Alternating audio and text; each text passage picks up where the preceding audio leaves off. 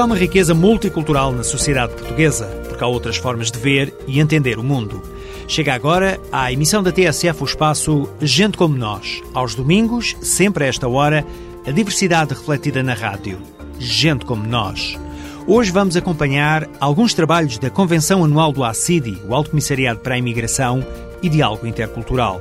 160 colaboradores reuniram-se sob o lema Juntos na Diversidade. Nesta emissão, mais à frente, vamos ficar também a conhecer a maestrina Olga Panchenko, uma ucraniana que só em Portugal descobriu a verdadeira vocação.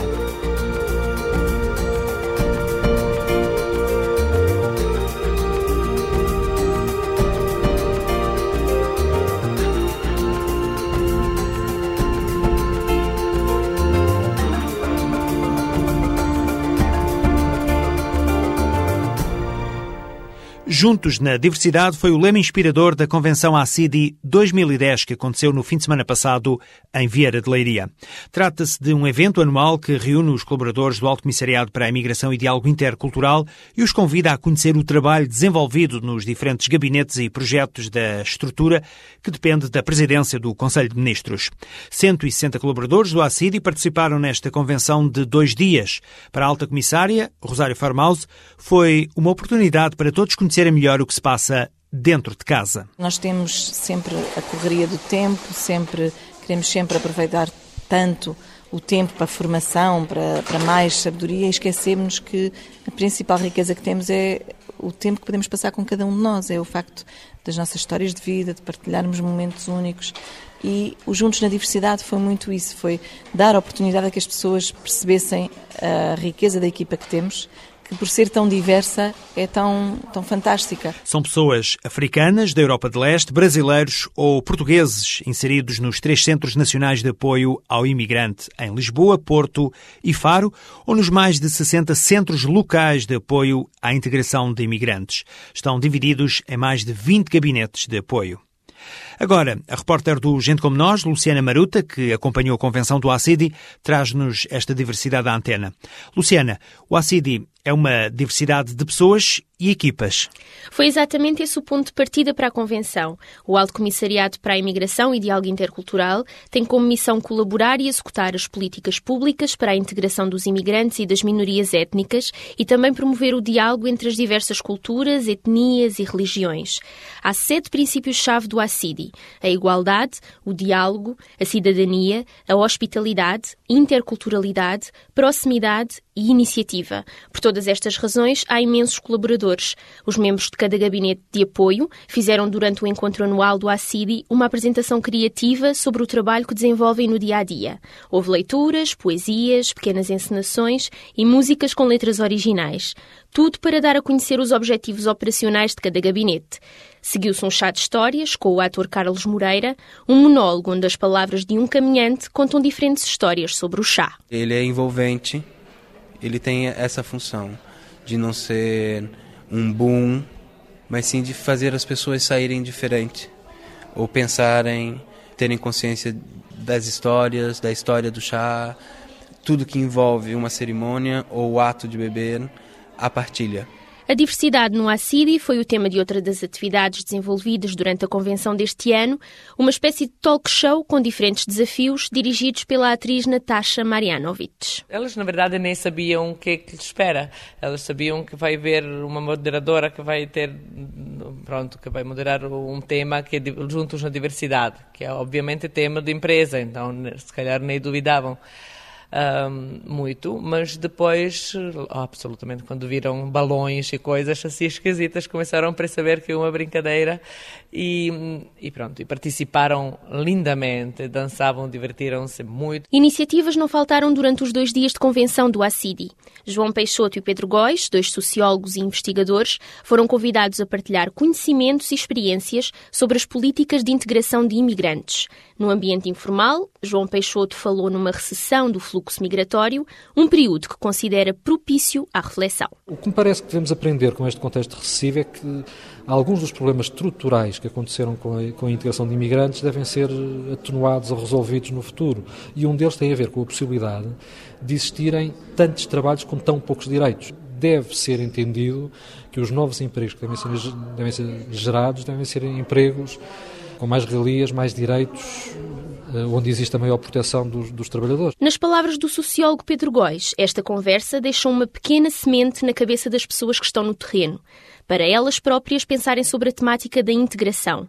Uma dessas sementes refere-se à segunda geração de imigrantes. Portugal é um país de imigrantes e um país de emigrantes e sabemos que uh, normalmente os problemas começam não na primeira geração, que é uma geração que vem normalmente para trabalhar e muito com uma aposta de sucesso no curto e no médio prazo, mas com os descendentes dessa primeira geração que às vezes não veem realizadas por, uh, por situações várias os seus desejos. Nós vimos isto em França, vimos isto nos Estados Unidos, vimos isto na Austrália, vimos isto em vários outros países europeus que é uh, os conflitos, às vezes muito localizados em torno de, de, questões muito contextuais, do bairro, por exemplo, rapidamente assumirem dimensões uh, que extrapolam para além do bairro e que são uh, ancoradas numa ideia em que a segunda geração é rejeitada pelas sociedades de acolhimento. Ora, não é de todo assim, e portanto esta é uma ideia errada, mas só não é de todo assim se nós fizermos um trabalho com esses jovens. Primeiro, mostrando-lhes que eles fazem parte de nós e, portanto, que a segunda geração somos nós todos, nós somos segunda geração de alguma coisa. E em segundo lugar, que existe um trabalho que às vezes tem que ser de, de, discriminação positiva em relação a esses jovens, para que eles possam ser integrados na sociedade, para além das dificuldades que já encontram no seu dia a dia e que às vezes têm a ver com a cor da pele, com os bairros onde residem, com, as, uh, com a escolaridade que não têm porque andaram em escolas que nem sempre são as melhores e que, cujo esforço depende deles, mas também depende de tudo o resto que está à volta dele. Depois das intervenções de Pedro Góis e de João Peixoto, dois sociólogos e investigadores ligados às políticas de integração de imigrantes, seguiu-se um debate. Luciana, além de tudo o que já contaste, sei também que houve sessões de trabalho em grupo. O que é que abordaram os funcionários e os colaboradores do ACIDI? Os cerca de 160 colaboradores foram divididos em quatro grandes grupos e foram estimulados a descobrir temas como o diálogo intercultural e interreligioso, a mediação intercultural e também o aprender com histórias. Estes foram os temas de quatro workshops, quatro situações de reflexão que deram a conhecer os objetivos de cada projeto que o ACIDI tem a decorrer. Luciana Maruta, gente como nós em reportagem em Vieira de Leiria na convenção anual do ACIDI. Na ação de encerramento, a Alta Comissária para a Imigração e Diálogo Intercultural fez o balanço dos projetos desenvolvidos ao longo do ano passado.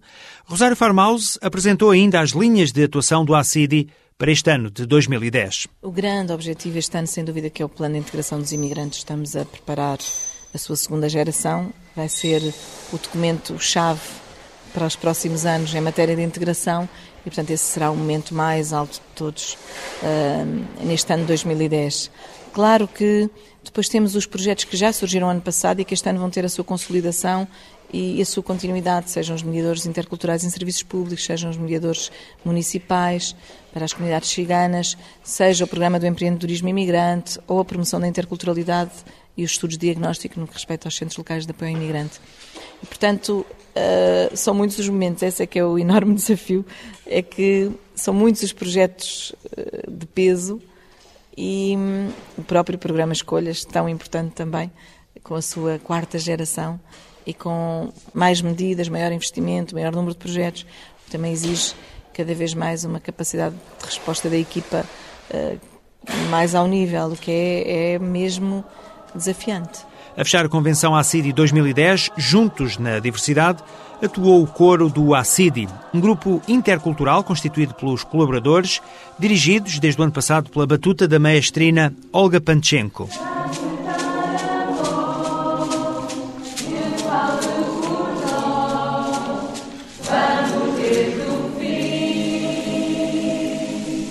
A dirigir todas estas vozes está uma maestrina ucraniana. Vamos conhecê-la já de seguida com a reportagem de Luciana Maruta.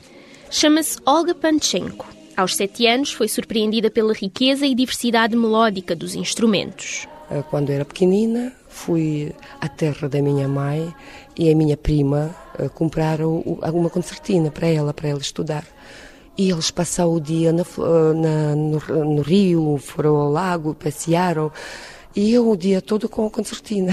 E o pai depois viu aquilo e disse: Olga, gostas? Gosto. Compraram o acordeão e eu tirei o meu primeiro curso de 5 anos, o acordeão. Depois, uh, pronto, como todas as crianças, uh, queria deixar, queria mudar, mas o pai obrigou naquela altura e eu até hoje agradeço ao meu pai que eu, é a minha vida, eu gosto. A música tornou-se uma presença constante.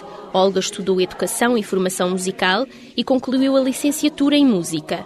Ainda na Ucrânia, foi professora no ensino básico e foi diretora do Departamento de Educação e Cultura Infantil na Casa da Cultura de Kailinin.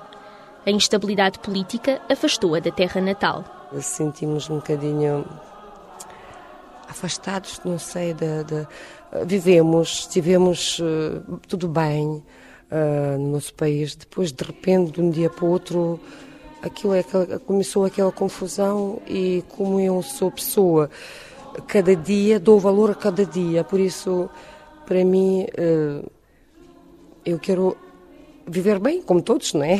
Portanto. Uh, deixámos, de, resolvemos ir a Portugal.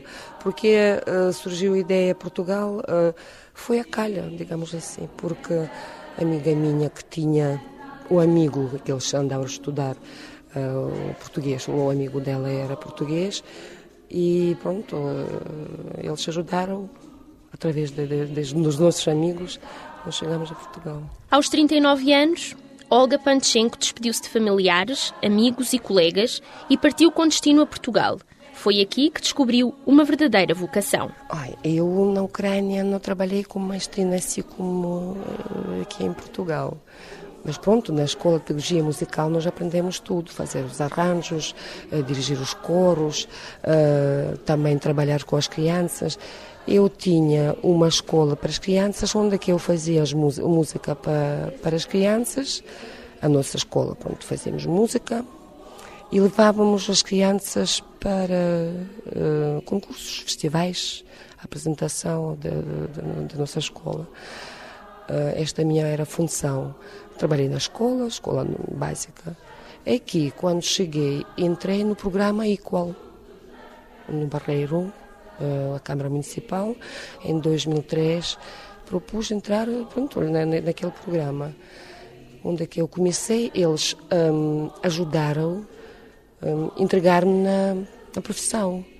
E o que é que estava em primeiro? O coro, formar o coro. Eu formei até hoje, dirijo lá no Barreiro, há sete anos já dirijo o coro do Barreiro, uh, da terceira idade. A maestrina ucraniana dirige o Coro TIB, grupo coral da Universidade da Terceira Idade do Barreiro, há cerca de sete anos. Para Olga, este tem sido um trabalho difícil, mas muito desafiante. As crianças, digamos assim, eles é uma, parece plasticina, eles engolem tudo. Eles, eh, para eles tudo é novidade, aprender. Para os adultos, ah, isto eu sei, e esta pequena vai me ensinar ainda, e assim, com mais orgulhosos. Uh, mas pouco a pouco temos que. Eu comecei durante quatro anos, eh, tive dificuldade com eles, mas depois percebi com eles, que, que eles são alunos como se fossem os pequeninos. E assim, redas puxei as redas e comecei a exigir. E agora eu gosto muito, eles desempenham-se fazem o trabalho, o trabalhos maravilhosos. Outra das barreiras no trabalho e no dia a dia foi o desconhecimento da língua portuguesa. Olga ainda recorda com angústia o primeiro ano em Portugal. Para a pessoa que é muito comunicativa, e não falar quase um ano, calar-se. Eu quero falar, mas sai, a energia sai pela boca, mas aquilo ninguém percebe. Foi um obstáculo enorme. Primeiro, o meu marido ajudou muito. Ele disse: uh, para fazer uma carreira, tu tens que aprender e comunicar, falar. Portanto, eu quase meio ano estava em casa com os meus filhos e durante oito horas por dia aprendemos sozinhos livro ele tinha lições de língua e nós aprendemos. Tivemos um livro traduzido Uh, editora de, um, para, a faculdade, segundo ano da faculdade. Imagino com criança de sete anos, meu filho, mais novo, quando chegou cá, tinha sete anos, e ele aprendeu português. Depois, quando chegou, já sabia o programa do quinto ano, e eles ficaram todos surpreendidos.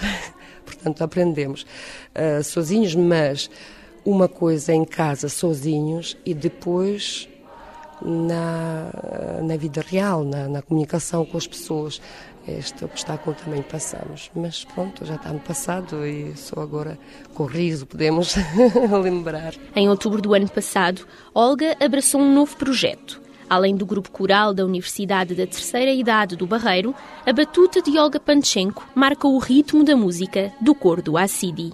O cor do Barreiro, o cor da Terceira Idade, foi convidado pelo programa é, RTP1, como se chama o programa Portugal Sem Fronteiras, Cantar Janeiras. E eles acharam uh, uma graça. Nós cantamos janeiras em português e depois cantamos janeiras em ucraniano. Coro portu uh, português, eles aprenderam o Shedrik, que nós cantamos na, no Natal, no Dia dos Reis, na Ucrânia.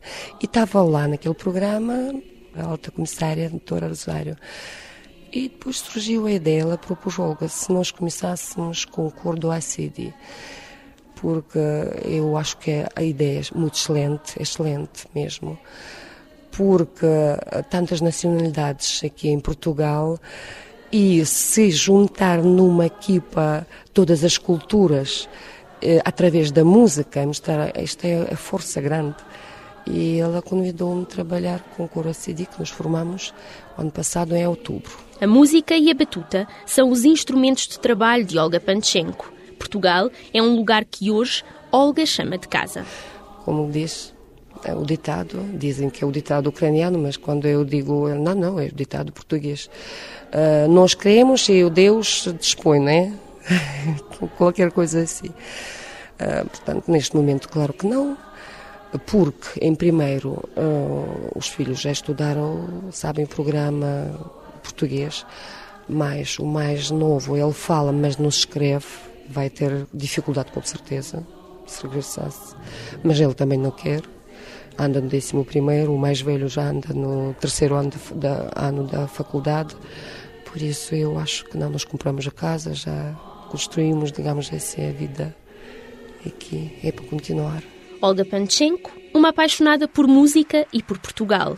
Aqui, Olga encontrou uma nova língua e uma nova profissão. Ser maestrina faz parte do presente e do futuro. Gente como nós. Reportagem de Luciana Maruta. E agora, ponto final neste programa semanal que resulta da parceria entre o ACIDI, Alto Comissariado para a Imigração e Diálogo Intercultural, e a TSF, uma iniciativa apoiada pelo Fundo Europeu para a Integração de Países Terceiros, produzida pela PGM, Projetos Globais de Média. Para críticas e sugestões pode ser utilizado o endereço gentecomonós.pgm ou pgm.pt. Boa tarde, boa semana.